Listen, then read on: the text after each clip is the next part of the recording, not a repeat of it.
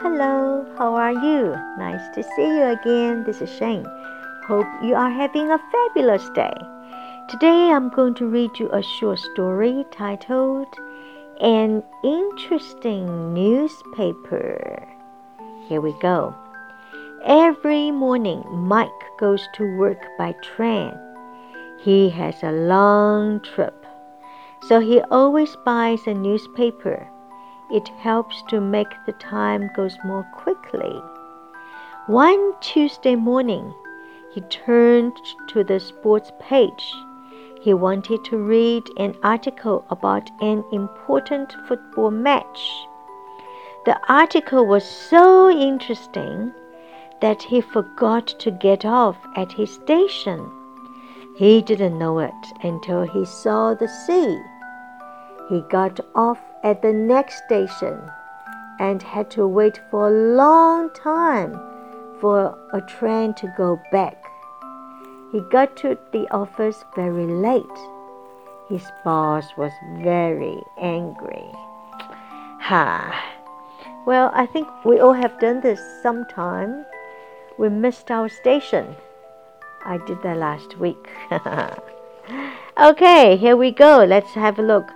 Interest, I N T E R E S T, interest 这个字很有意思。一个意思呢是我们都喜欢的利息啊、我们把钱存在银行，银行会给我们利息。另外一个呢意思呢，interest 是兴趣或有意思。当我们把 interest 后面加上一个 ing 的时候，变成很有趣的。an interesting newspaper。我们都知道 N E W new 是新，news 是新闻，新 paper 是纸，新闻的纸就是报纸，哈哈。所以英文有的时候很可爱哈，它是很多东西叠拼起来的。Train T R A I N train 这个字也有两个意思，一个是在这边的意思是火车，另外一个意思是训练。Parents need to train their children to be polite and tidy。所以 train 又有火车，也是训练的意思。Trip，T R I P 就是 long trip，要走很远。然后 article article 这个字呢，它发音分三段。article 文章是 article。match m a t c h match 这个字呢，第一个 football match 这边 match 是比赛。match 还有一个意思是火柴。match 另外还有一个意思是配的好不好。It's a good match. 啊，配的真好，哈哈。所以 match 它有很多的意思哈。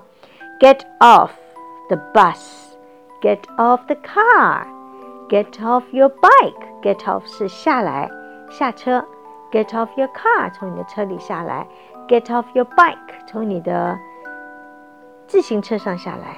哼哼。Okay, station.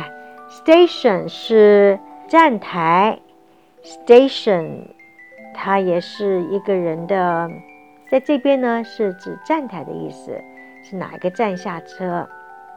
一个人的工作有的时候也可以是 Station。Station 这个字呢，它在英文里经常用，所以大家也要看好这个 T I O N。